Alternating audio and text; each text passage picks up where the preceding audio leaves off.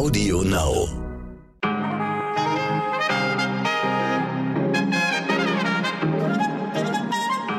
Guten Morgen, verehrte Zuhörerinnen. Ich grüße Sie ganz herzlich. Äh, heute aus der Deutschen Bahn ausnahmsweise zwischen Berlin und Hamburg. Äh, ich habe es leider aufgrund von ja, verschiedenen Problemen, die es so gerade im Alltag gibt, nicht rechtzeitig nach Hamburg geschafft. Aber äh, ich wollte es nicht verpassen, Sie natürlich auch an diesem Dienstag, dem 31. August, ganz herzlich zu begrüßen zu unserer ja 90. Folge. Tata!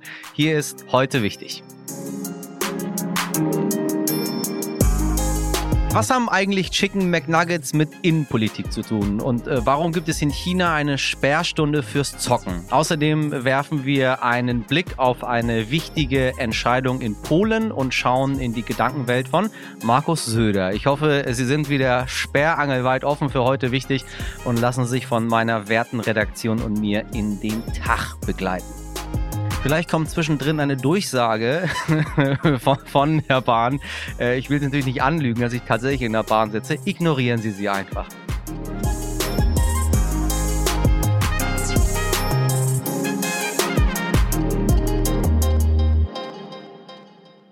Und bevor wir loslegen, gibt es einige Nachrichten, äh, die merkwürdigerweise alle mit der Zahl 3 zu tun haben.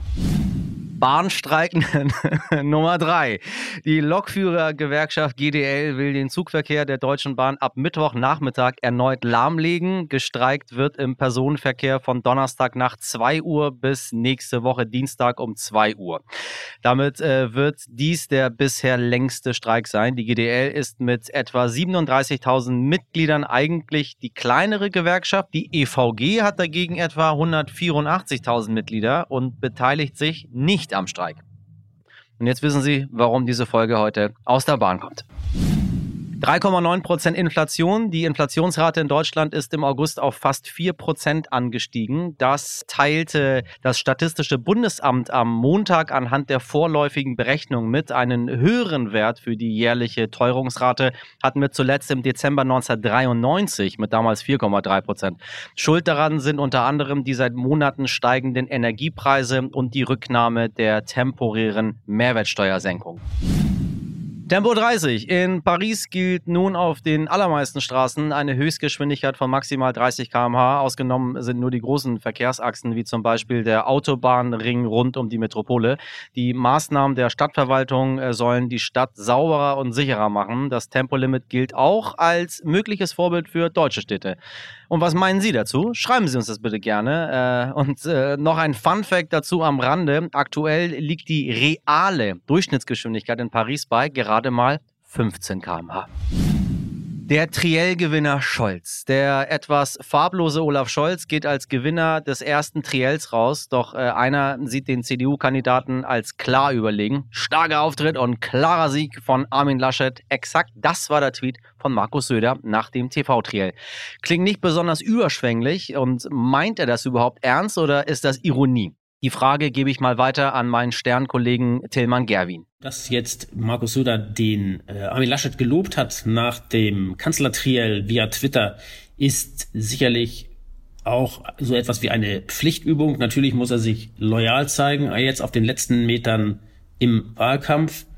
Für Söder ist es, glaube ich, schwer zu ertragen, dass dieser Wahlkampf der Union so konturenlos, so farblos so langweilig daherkommt, das ist eigentlich auch eine Frage des Naturells. Laschet ist eher der abwartende Politikertyp, Söder ist derjenige, der mit der Brechstange vorangeht. Ich habe, glaube ich, mal geschrieben, ähm, es ist ein bisschen wie bei einer Drückerkolonne. Also Markus Söder ist jemand, der die Türen wirklich eintritt und Armin Laschet ist jemand, der zart an die Tür klopft. Und diese beiden unterschiedlichen politischen Temperamente jetzt in einem Wahlkampf zusammenzubringen, das ist sicherlich nicht ganz einfach und wie man sieht auch für die Union äußerst schwierig. Und sag mal, warum stichelt Söder denn immer wieder gegen Laschet? Äh, äh, kann er sich immer noch nicht damit abfinden, dass Laschet der Unionskanzlerkandidat ist? Er versucht sich zusammenzureißen, aber Markus Söder ist natürlich ein Machtmensch. Ein Machttier. Ähm, er hat selber wahrscheinlich das Gefühl, dass er schon sozusagen am Kanzleramt gerochen hat. Und als er dann losmarschiert ist und diese Kanzlerkandidatur auch wirklich angestrebt hat, da war es für ihn sicherlich sehr schwer zu verstehen, dass er wieder klein beigeben muss und sich einreihen muss. Denn Wenn Söder einmal losmarschiert, dann macht er auf Deutsch gesagt wenig Gefangene und marschiert auch wirklich durch. Und äh, das ist jetzt hier nicht der Fall. Er konnte nicht durchmarschieren. Ähm, Laschet, den er möglicherweise auch immer wieder unterschätzt hat ein wenig, hat sich letztlich in diesem internen Machtkampf durchgesetzt. Und insofern ist, glaube ich, das Wort von der toxischen Beziehung, was äh, die DPA mal in einem Artikel verwendet hat, durchaus angemessen für diese sehr, sehr schwierige Beziehung zwischen Laschet und Markus Söder. Will Söder möglicherweise gar nicht, dass Laschet ins Kanzleramt einzieht? Der bestmögliche Wahlausgang für Söder selbst wäre nach meiner Ansicht schon immer noch der, dass äh, Armin Laschet Kanzler wird. Denn natürlich ist Söder, gerade weil er so machtbewusst ist, jemand, der gerne regieren will und auch gerne mitreden will beim Regieren in Berlin auf der großen bundespolitischen Bühne. Und das geht eben nur, wenn ein Unionsmann im Kanzleramt sitzt. Geht es sehr schlecht aus für die Union, verliert sie die Wahl, möglicherweise sogar mit einem desaströsen Ergebnis, dann wird natürlich die Schuldfrage gestellt, dann wird die große Abrechnung kommen und dann wird auch in der Union, wird es Teile jedenfalls geben, die Markus Söder eine Mitschuld geben, auch aufgrund seiner Illoyalitäten, die er gezeigt hat im Wahlkampf. Insofern muss eigentlich Söder ein Interesse daran haben, dass das Ergebnis noch einigermaßen gut wird. Ich würde mal folgende Prognose wagen. Wenn es knapp verloren geht, dann äh, wird die Schuld bei Armin Laschet abgeladen. Wenn es wirklich krachend verloren geht, dann hängt Markus Söder, was die Schuldfrage betrifft, in der Wahrnehmung jedenfalls mit drin eine folgenschwere Entscheidung, die könnte heute in unserem Nachbarland Polen fallen. Dort befasst sich nämlich das Verfassungsgericht mit der Frage, steht das polnische Recht über dem EU-Recht? Eigentlich ist die Antwort ziemlich klar, nein, tut es nicht. Doch die polnische Regierung ist der anderer Ansicht und hat das Verfassungsgericht deshalb gebeten, diese Frage zu prüfen. Mehrfach schon ist die Entscheidung verschoben worden, heute jedoch wird sie erwartet. Manuel Müller forscht am Institut für europäische Politik und ist Experte für die Rechtsstaatlichkeit in der Europäischen Europäischen Union. Er weiß sehr genau, was in Polen auf dem Spiel steht. Mein Kollege Martin Schlack hat mit ihm darüber gesprochen. Herr Dr. Müller, ich grüße Sie. Hallo. Ja, das polnische Verfassungsgericht könnte heute eine Entscheidung fällen, ob nationales Recht Vorrang vor EU-Recht bekommen soll. Was steckt denn genau hinter diesem Verfahren? Na, es ist äh, in, der, in, in, der ganz kurzen Version hat das äh, polnisch, die polnische Regierung das Verfassungsgericht um eine Entscheidung gebeten, ob eben Europarecht und nationales Verfassungsrecht Vorrang hat. Ähm, um damit indirekt zu prüfen, ob äh, Polen dazu verpflichtet ist, Entscheidungen des Europäischen Gerichtshofs umzusetzen, in denen der Europäische Gerichtshof äh, wiederum angemahnt hat, dass die, ähm, die Gerichte in Polen und die Rechtsstaatsinstitutionen unabhängig sein müssen. Die Vorgeschichte davon ist, dass die ähm, polnische Regierung, seitdem sie 2015 an die Macht gekommen ist, in mehreren Schritten das nationale Justizsystem umgebaut hat, im Wesentlichen um unliebsame Richter, die also ähm, andere Positionen vertreten als die, als der Regierung, ähm, aus dem System zu drängen. Und äh, diese Maßnahmen hat der Europäische Gerichtshof in mehreren Urteilen in den letzten Jahren ähm, für europarechtswidrig erklärt. Und äh, ja, und, und dagegen stemmt sich jetzt die polnische Regierung, indem sie das nationale Verfassungsgericht, das sie bereits seit einigen Jahren sozusagen unter Kontrolle hat, also besetzt hat mit ihr freundlich gesinnenen Richtern, ähm, dazu bringen möchte, ähm, dass das Verfassungsgericht erklärt, dass diese Urteile des Europäischen Gerichtshofs nicht anwendbar sind. Was würde denn dieses Urteil ähm, konkret bedeuten ähm, für äh, bestimmte Gruppen, für Minderheiten, eventuell auch für Journalistinnen, für Medien in Polen? Können Sie einen Ausblick geben, was sich konkret in Zukunft dann ändern könnte? Also zunächst mal ist das Urteil ein, ein weiterer Eskalationsschritt in eben diesem lange währenden Konflikt ähm, zwischen, zwischen der polnischen Regierung und, äh, und der Europäischen Union. Äh, indirekt geht es natürlich um die Unabhängigkeit der Justiz in Polen und damit um die Frage, ähm, ob es überhaupt ähm, ja, Gruppierungen, die, die sozusagen in den Fokus der polnischen Regierung geraten, ähm, ob dass da jetzt um, um das Abtreibungsrecht geht, ob es um LGBT-Rechte geht, ähm, dass die überhaupt in der Lage sind, ähm, sich im polnischen Rechtssystem gegen die Regierung zu wehren. Ähm, also das, das ist letztlich das, was auf dem Spiel steht, wenn es um, um den Rechtsstaat geht. Welches Interesse verfolgt denn langfristig gesehen die regierende Peace-Partei? Letztlich geht es da darum, sich an der Macht zu verfestigen, würde ich sagen. Also ähm, möglichst ähm, die ähm, sozusagen bei, bei Aufrechterhaltung einer, einer ähm, demokratischen Fassade, wenn man so möchte, die, die Möglichkeiten, tatsächlich abgewehrt zu werden, zu reduzieren. Ähm, da gibt es dann verschiedene Ansatzpunkte natürlich. Es gibt ähm, die Umbauten im äh, polnischen Mediensystem, durch die eben ähm, unabhängige und kritische Berichterstattung erschwert wird. Ähm, es gab Reformen im polnischen Wahlsystem, die der Regierung indirekt nutzen sollten. Und äh, es gibt eben die, die Reform im polnischen Justizsystem. Also sind verschiedene Maßnahmen, die sozusagen ein schrittweiser Abbau von Demokratie und Rechtsstaatlichkeit sind. Und welche Möglichkeit hat die EU, sollte das Verfassungsgericht wie erwartet nun entscheiden? Aus äh, Perspektive der Europäischen Union und des Europäischen Gerichtshofs hat Europarecht Vorrang von nationalem Recht. Das ist eine seit ähm, vielen, vielen Jahren etablierte ähm, Linie de, des Europäischen Gerichtshofs, ähm, so dass wenn jetzt das polnische Verfassungsgericht ähm, etwas anderes entscheidet, dieses Urteil des, Europäischen, äh, des polnischen Verfassungsgerichts selbst europarechtswidrig wäre.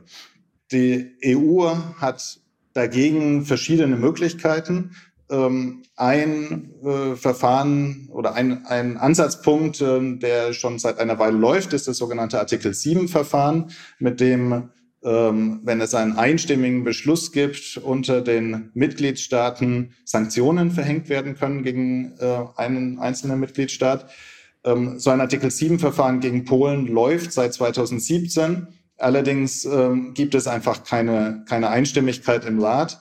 Und es ist ziemlich klar, dass es die auch auf absehbare Zeit nicht geben wird, ähm, schon weil die ungarische Regierung sich in einer ganz ähnlichen Situation befindet wie Polen und die sich sozusagen gegenseitig decken. Ein zweiter Ansatzpunkt, den es jetzt seit kürzerem gibt, ähm, ist der Rechtsstaatsmechanismus, ähm, über den sehr viel diskutiert wurde. Ähm, die Idee dabei ist, dass Mitgliedstaaten, die sich nicht an Rechtsstaatsprinzipien halten, die EU-Gelder gekürzt werden können. Da geht es für Polen natürlich um sehr viel Geld, weil es einer der großen Nettoempfängerstaaten ist. Allerdings ist der Rechtsstaatsmechanismus aufgrund einer Einigung zwischen den Staats- und Regierungschefs erstmal sozusagen suspendiert. Es soll erstmal abgewartet werden, dass der Europäische Gerichtshof über die Rechtmäßigkeit des Rechtsstaatsmechanismus entscheidet. Ähm, und die Europäische Kommission folgt letztlich dieser Einigung zwischen den Staats- und Regierungschefs. Das heißt, auch sie hat angekündigt, dass sie das erstmal abwarten möchte. Das Europäische Parlament hat deswegen bereits eine Untätigkeitsklage gegen die Europäische Kommission eingelegt, weil eben auf dem Papier dieser Rechtsstaatsmechanismus bereits gilt. Ähm, aber im Moment ähm, passiert in diesem Bereich auch nichts. Ja, auch wenn dieser Ausblick nicht besonders hoffnungsfroh stimmt, Herr Müller, vielen Dank dennoch für Ihre Einschätzung. Es scheint also wieder einmal so, als würde die polnische Regierung vorläufig damit durchkommen, den Rechtsstaat weiter auszuhöhlen. Viktor Orban macht in Ungarn seit Jahren vor, wie das geht und der Rest Europas schaut in der Regel weg. Oder im Falle von Polen eben ganz genau zu. Junge Menschen sind alle links und gehen mit Fridays for Future auf die Straße. Oder sie sind unpolitisch und interessieren sich für nichts. Außer vielleicht für Tinder und Netflix. Ist klar, ne? Was junge Leute und Politik betrifft, also alle unter 30 und ich, äh, wabern so einige Vorurteile durch die Gegend. Die sind oft nicht nur falsch, sondern führen auch dazu, dass sehr viele junge Menschen sich nicht gesehen fühlen. Statistisch gesehen trifft das häufiger die Jungen mit Haupt- oder Realschulabschluss und wie so oft leider mit Migrationshintergrund. Genau deshalb gibt es die Initiative Unmute Now, die das ändern möchte und querbeet durch Deutschland fährt, um mit jungen Leuten ins Gespräch zu kommen, damit eben nicht mehr 73 Prozent davon sagen, sie seien unzufrieden damit, wie die Politik sich um ihre Interessen kümmert. Henrike Schlottmann ist mitverantwortlich für Unmute Now. Henrike, klär uns doch mal auf, was genau macht ihr da eigentlich? Drei von vier jungen Menschen äh, sagen, dass sie sich durch oder dass sie ihre Interessen von der Politik nicht oder sogar sehr schlecht vertreten sind. Und genau da wollen wir ansetzen. Wir wollen eine Million junger Stimmen laut machen. Wir wollen dafür sorgen, dass generell die junge Generation in der Politik mehr vertreten ist. Und dafür entwickeln wir neue Formate, ähm, neue Kanäle, die junge Menschen genau da abholen, wo sie sind. Und äh, in langfristige demokratische Prozesse auch einbinden. Dafür unterstützen wir auf der einen Seite 30 Initiativen, insgesamt 100 Menschen. Aber wir fahren auch aktuell mit einem Bus durch ganz Deutschland, besuchen diese Initiativen vor Ort, machen Aktionen vor Ort und kommen überall mit jungen Menschen ähm, ins Gespräch. Gleichzeitig können junge Menschen auch in einer Kooperation mit Tinder ihre Wünsche, Hoffnungen und Forderungen an die Politik bei uns einreichen in Form von kurzen Statements. Ihr habt ja viele dieser Statements veröffentlicht. Darunter sind äh, interessante Forderungen wie gratis Chicken Nuggets für alle. Schöner Gedanke, aber vor allem äh, ist da sehr viel Unzufriedenheit dabei bei Anmerkungen wie alle weisen die Schuld von sich. Deutsche PolitikerInnen streben zu viel nach Macht und sehr oft die Forderung nach mehr Fairness für alle. Warum sind viele junge Menschen so unzufrieden? Ähm, junge Menschen sind aktuell aus unserer Perspektive unzufrieden mit der ähm, Politik, weil es einmal nicht um die Inhalte geht, die ihnen wichtig sind und auf der anderen Seite der Austausch mit der Politik auch nicht auf den Kanälen äh, zwangsläufig stattfindet, die ihnen wichtig sind und auf denen sie sich jeden Tag, auf jedem Tag, jeden Tag umtreiben. Ganz konkret sieht man das im aktuellen Wahlkampf, wo mehr darüber gesprochen wird, was in Büchern steht oder ähm, welche Lebensläufe ähm, wie verändert wurden und weniger um wirkliche Zukunft für die junge Generation, was ihnen wichtig ist und welche Themen sie auch ähm, für ihre persönliche Zukunft sehen. Natürlich wollen wir aber nicht nur über diese Leute sprechen, sondern vor allem auch mit ihnen. Fabian Grischkat ist 21 Jahre alt, Moderator und Aktivist und fährt mit dem Team von Unmute Now im Moment durch Deutschland. Meine ebenfalls junge Kollegin Mirjam Bittner hat ihn am Montag mal gefragt, sag mal Fabian, was denkt deine Generation denn so? Hallo Fabian. Hallo. Du bist selber ein junger Mensch und moderierst die Tour von Unmute Now. Ähm, sind viele Jugendlichen unzufrieden oder unpolitisch? Also ich muss hier an der Stelle fairerweise mal sagen, ich bin ähm, Teil eines dreiköpfigen Moderationsteams. Ähm, die Luisa und der Ali sind ja auch noch mit dabei. Mhm. Ich habe nur heute die Ehre, dass ich hier sprechen darf. Und ähm, der allgemeine Eindruck, den ich in den letzten Tagen hatte auf der auf der Straße, war, dass ähm, durchaus viele Jugendliche sich unglaublich stark mit Politik beschäftigen. Ähm, wir haben sehr krasse Meinungen, aber auch teilweise wirklich sehr manifestierte Meinungen gehört. Also man hat gemerkt, da haben sich jetzt Jugendliche nicht erst seit zwei Monaten mit Politik beschäftigt. Aber was immer wieder durchsickerte, war, dass wenig Jugendliche sich so direkt von einer der, der großen demokratischen Parteien angesprochen fühlen. Also viele sind noch unentschlossen, was sie, was sie wählen sollen. Viele ähm, ja, fühlen sich auch so ein bisschen vernachlässigt. Ich glaube auch zum Teil durch die Corona-Pandemie, wo SchülerInnen ja immer wieder in der einen Woche mal im, äh, im Homeschooling saßen, dann wieder zur Schule gehen mussten, äh, als letztes irgendwie an der, an der Reihe der Geimpften standen. Und äh, da habe ich schon so einen kleinen Frust gemerkt, dass ähm, in, in deren Sicht natürlich Parteien irgendwie mehr auf Altwähler zugehen, weil das die größere Wählerschaft ist und kaum Angebote für junge Menschen schaffen. Würdest du sagen, ähm, dass viele Jugendliche sich, also die, von den Jugendlichen zu sprechen, ist auch immer Quatsch, aber ja, dass viele ja. Menschen sich da vergessen fühlen? Total, genau. Also ich, äh, ich bin oft auch in Sendungen eingeladen und soll irgendwie für die ganze Generation Z sprechen. Das ist natürlich gar nicht möglich. aber ich merke es zumindest bei einem, einem gewissen, auch bei einem, einem größeren Teil aus verschiedensten Gesichtspunkten. Also wir waren im ländlichen Bereich, wir sind ja nicht nur in große Städte gefahren, sondern haben auch in kleinen Dörfern halt gemacht. Und da fühlen sich viele junge Menschen tatsächlich vernachlässigt, weil sie das Gefühl haben, sie hinken so ein bisschen hinter den, den Stadtmenschen, den Berlin-Mitte-Leuten hinterher. Ähm, so das, was, was wir irgendwie dann immer besprechen, das, was wir da in, in, in Berlin Mitte an Diskussionen führen, das, das kommt da gar nicht an. Ähm, auf der anderen Seite, viele Leute, die wir getroffen haben, waren natürlich von der Klimapolitik, ähm, also gerade viele junge Leute sind total enttäuscht von der Klimapolitik, ähm, auch was, was zum Beispiel äh, Migrationsthemen angeht, was gerade Afghanistan angeht. Also ich, ich merke da durchgehend schon, schon Frust, aber wie gesagt, aus den verschiedensten Gesichtspunkten. Wir haben selten Menschen getroffen, die wirklich gesagt haben, hey, ja, das läuft ja alles super, ähm, kann gerne vier Jahre äh, so weitergehen. Das waren wirklich, glaube ich, ein oder zwei Kommentare, die wir in diese Richtung bekommen haben. Mhm. Gab es einen bestimmten Aspekt oder eine bestimmte Kritik, die ihr auf Tour besonders oft gehört habt, oder war das, wie du gerade schon beschrieben hast, sehr divers? Es war natürlich ähm, die klassischen Themen, die auch, ich sag mal, gestern beim Triell angesprochen wurden, was ich gerade auch schon erwähnt habe, wenn es ums Thema Klima und Umweltschutz äh, geht, da haben wir natürlich viel drüber gesprochen, wenn es um soziale Ungerechtigkeit geht, was, ähm, was ich total spannend fand, wir waren einmal in einem Jugendzentrum Und ähm, dort haben wir ein Interview geführt mit einem 17-Jährigen, der hieß Mario. Mhm. Und ähm, Mario kommt aus Kroatien, beziehungsweise seine Familie kommt aus Kroatien. Und Mario hat mir am Anfang des Interviews gesagt, dass er sich eigentlich nicht wirklich für Politik interessiert. Und ähm, dass er, Zitat, glaube ich, hat wirklich gesagt, ähm, er findet auch Politiker scheiße. ähm, das, okay. war, das war seine, seine, seine Aussage. Und äh, ich habe aber nicht, nicht, nicht, nicht nachgegeben. Und ähm, wir haben einfach eine halbe Stunde bis, ich glaube, oder fast eine Stunde ganz locker gesprochen und ich habe immer mehr gemerkt, wie doch politisch dieser, dieser Junge ist. Er hat zum Beispiel nicht verstanden, dass ähm, deutsche Urlauber immer nach, nach Kroatien fahren oder, oder fliegen und ähm, sich da alles rausnehmen und wie die Könige leben. Und wenn dann mal Menschen nach Deutschland kommen, ähm, wir sofort immer so ein bisschen abweisen und nee und die wollen wir irgendwie gar nicht aufnehmen. Und ähm, er hat das einfach nicht, nicht verstanden. Und für, für ihn ergibt das keinen Sinn, dass man mit so einer Mentalität an die Sache herangeht. Und also viele Menschen, die uns erst immer gesagt haben, sie interessieren sich gar nicht für Politik, sie können da nicht viel zu sagen, hatten am Ende wirklich klare Aussagen und klare Statements. Und ähm, beschäftigen sich dann doch mehr mit Politik, als sie eigentlich dachten.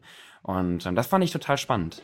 Halten die sich dann, ich meine, er hat ja von selber gesagt, er sei unpolitisch. Kann ja. es sein, dass er sich vielleicht deswegen für unpolitisch hält, weil er jetzt nicht, nicht sagt, ich identifiziere mich mit einer eindeutigen Partei, sondern eben eher wirklich mit den inhaltlichen Themen, die man sich ja eigentlich gerade im Wahlkampf eher wünschen würde. Ja, beziehungsweise er wird von den Parteien gar nicht abgeholt. Ähm, wenn wir mal, wenn wir mal durch durch gewisse Viertel gelaufen sind, ähm, ja, wo das Durchschnittseinkommen jetzt ähm, nicht so unglaublich hoch ist, ähm, und wir haben da mit den Menschen gesprochen, haben wir immer wieder die gleichen Aussagen gehört, dass sich da niemand wirklich um die Leute kümmert. Ähm, und das siehst du auch. Also wenn wir, wir waren zum Beispiel in Augsburg und ähm, da gibt es einen großen Unterschied zwischen bestimmten Stadtteilen und die Leute fühlen sich einfach total vernachlässigt, verständlicherweise. Ähm, auch was zum Beispiel die Corona-Pandemie angeht. Wir beide, wir verstehen das komplett, warum wir Masken tragen. Wir, ähm, wir haben relativ schnell Informationen bekommen, hat uns relativ schnell abgeholt, warum wir das tun, was wir, also was wir quasi in einem Lockdown tun.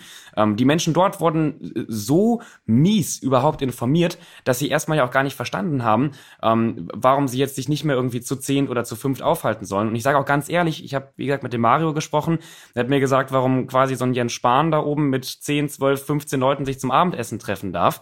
Ähm, und wenn er mit fünf Leuten irgendwie draußen vorm, vorm Haus äh, chillt, dann muss er 250 Euro zahlen, wenn er erwischt wird. Ähm, und er hat mich gefragt, warum das so ist. Und ich habe eben gesagt, ich kann es dir nicht sagen. Ich kann, also ähm, ich, ich sehe da auch die, die, die Probleme. Also man ist auch manchmal so ein bisschen machtlos, aber zum Beispiel den, den, den, den Mario, ich, ich, habe ihn komplett verstanden. Man wird schon, ich habe ich hab das alles gefühlt, was er, was er gesagt hat. Auch diesen, diesen Frust, aber der, der, der, war pfiffig, der war, der war auch, wie gesagt, politisch eigentlich gut informiert, auch wenn er es anfangs nicht dachte. Mhm. Was wünschen sich denn Menschen wie Mario? Oder was würdest du sagen, du bist doch mit vielen Leuten ins Gespräch gekommen, wie kann man die wieder besser abholen? ich glaube, viele oder bei vielen sitzt das Bild des Politikers, der Politikerin, die über allen Dingen steht, sehr, sehr tief im, im, im Kopf. Ähm, wir haben immer öfter auch Aussagen gehört, dass ähm, ähm, auch von einem sehr jungen, ähm, einen jungen Jungen, der war glaube ich 15, der hat mir auch gesagt, PolitikerInnen müssen mehr für die Allgemeinheit arbeiten und weniger für ihre eigene Geldbörse.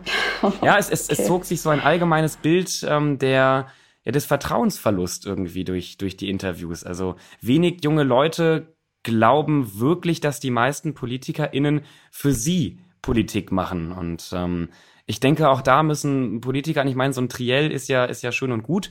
Ähm, aber auch das holt junge Menschen nicht, äh, nicht wirklich ab. Auch gestern, das wurde in meinen Augen auch zu wenig thematisiert, ähm, wie jetzt gerade auch die junge Generation nach der Krise sich, sich wieder aufbaut. Und ich kann dir ehrlich nicht sagen, was da die ersten Schritte wären und sind. Ich denke, wenn jetzt jeder Politiker sich einen TikTok-Account anlegt, ist das auch nicht der richtige Weg. Ähm, aber dieses Abholen und, und dieses deutlich machen, hey, wir, wir stehen hier auch für eure Interessen ein, ähm, das vermissen viele junge Menschen gerade.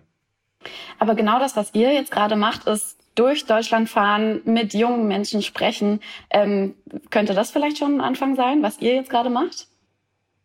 man muss natürlich fairerweise, ich hätte jetzt gerne sowas gesagt wie, wir machen den, den Job der PolitikerInnen und die sollten das auch tun. Äh, so weit würde ich gar nicht gehen. Nee, genau, so weit würde ich nämlich auch gar nicht gehen. Ähm, ich kann natürlich verstehen, dass, dass du als äh, Politikerin, gerade jetzt im Wahlkampf, so viel zu tun hast, dass du nicht mal eben zwei Wochen mit einem Bus durch Deutschland fahren kannst und mit jedem sprechen kannst. Ähm, ich glaube aber zum Beispiel, wenn wir uns einen Armin Laschet anschauen, der jegliche Interviewanfragen weiterhin ablehnt, ähm, die von seitens junger Menschen kommen, ähm, dass, also, dass man sich da einfach auch nachher nicht wundern darf, wenn eben junge Leute enttäuscht sind. Also auch ich hätte mir unglaublich gerne zum Beispiel ein Triell ähm, in einem Online-Format gewünscht, sei es jetzt mit Rezo oder zum Beispiel Tito Jung, ähm, sei es aber auch vielleicht mit anderen ModeratorInnen. Und also das wäre zum Beispiel mal ein erster Schritt, ähm, dass man eben diese Anfragen nicht ablehnt, dass man nicht nur die klassischen TV-Anfragen annimmt, sondern sich auch mal Zeit nimmt ähm, für ein Online-Interview, für ein Online-Triell. So, weil da erreicht man eben die jungen Leute. Wir schauen nicht mehr Fernsehen, ja? Mhm. Äh, wie viele der 16, 17, 18-Jährigen sitzen denn bitte da abends irgendwie und, und, und schauen äh, Maischberger oder, äh, oder Land? So, ich tue das vielleicht, weil ich ultra politisch interessiert bin. Äh, aber den Großteil der, der jungen Bevölkerung erreicht man doch nicht über das Fernsehen. Ähm, man hat, finde ich, schnell so dieses typische Klischee im Kopf, wer jung ist, wählt tendenziell eher so links-grüne Parteien. Ähm, du hast vorhin gesagt, dass die meisten sich aber noch unsicher sind, wen sie wählen wollen. Ähm, wie stellst du das denn in deinen Gesprächen fest? Tendieren da tatsächlich viele zu linksgrün oder eher gar nicht? Also erstmal stellen wir in den Gesprächen oft tatsächlich die Frage, weißt du schon, wen du wählst und ähm, hören da halt immer wieder die Antwort, nö, äh, bin ich noch unentschlossen. Da muss man natürlich auch fairerweise sagen, auch jetzt nach den neuesten Umfragen, wenn man sich anschaut, was würden die jüngsten WählerInnen wählen, ist natürlich die FDP auch weit, weit vorne, also nur, ich sag mal, grün oder rot-grün, ähm, ist auch da das, das, das Bild nicht. Und woher ich weiß, dass unsere, nach, in, quasi in unseren Umfragen, die Leute eher vielleicht zu einer ähm, grünen oder linken Stimme tendieren, naja, sie, sie, sie sagen uns anhand der Themen, wir fragen ja auch, welche Themen interessieren dich. Ähm, und da haben wir schon immer mal wieder soziale Ungerechtigkeit und, und Nachhaltigkeit gehört, aber auch nicht nur. Also ähm, zum Beispiel einem jungen Mann war es unglaublich wichtig, dass der Fokus mehr auf be IT-Security gelegt wird. Wir haben auch mit, ähm, mit Menschen, Menschen gesprochen, die nicht grundsätzlich eine linke Meinung hatten, die zum Beispiel auch ähm, Migrationsströme für äh, schwierig hielten. Oft irgendwie mit so einer, mit so einer Nebenaussage von, ja, meine, meine Eltern sehen das auch kritisch. Also wo ich dann auch wieder gemerkt habe, oh, da gab es auch einen starken Einfluss aus dem, aus dem Elternhaus. Also ich würde nicht behaupten, dass, ähm, dass die jungen Leute nur grün und, und links wählen. Natürlich schneiden die Parteien bei den jungen WählerInnen auch äh, gut ab. Aber wie gesagt, auch zum Beispiel die FDP ähm, hat gerade ordentlich, also hätte gerade ordentlich äh, Stimmen, wenn jetzt gewählt wird. Mhm. Weißt du denn schon, wen du wählst? Ich weiß schon, wie ich wähle. Okay, super. Ja, danke dir für das Gespräch, Fabian. Bitteschön. Heute nicht ich. Bevor ich Sie in den heutigen Dienstag schicke, bleiben wir nochmal bei diesen ominösen jungen Menschen. Stellen Sie sich vor, meine Damen und Herren, Sie wären 17 Jahre alt oh, und lebten in China. Oh. Was äh, würden Sie am Freitagabend von 20 bis 21 Uhr tun? Die chinesische Antwort lautet jetzt zocken. Das ist nämlich einer der wenigen Zeitpunkte, zu dem die Jugendlichen noch dürfen. Die staatliche Nachrichtenagentur Chinas hat gemeldet, dass Minderjährige jetzt nur noch drei Stunden die Woche zocken dürfen, nämlich an besagten Freitagabend und am Wochenende für jeweils maximal eine Stunde. Die chinesische Regierung fürchtet nämlich, dass die Jugendlichen sonst äh, allesamt abhängig von Online-Spielen werden, wenn sie zu viel zocken wahrscheinlich das erste Mal, dass einige Eltern äh, eine Gemeinsamkeit zwischen ihnen, sich selbst und der chinesischen Regierung feststellen. Falls Sie noch mehr zu diesem Thema hören wollen, in Folge 88 haben wir über Gaming in Deutschland berichtet, denn die Deutschen daddeln mit Freude.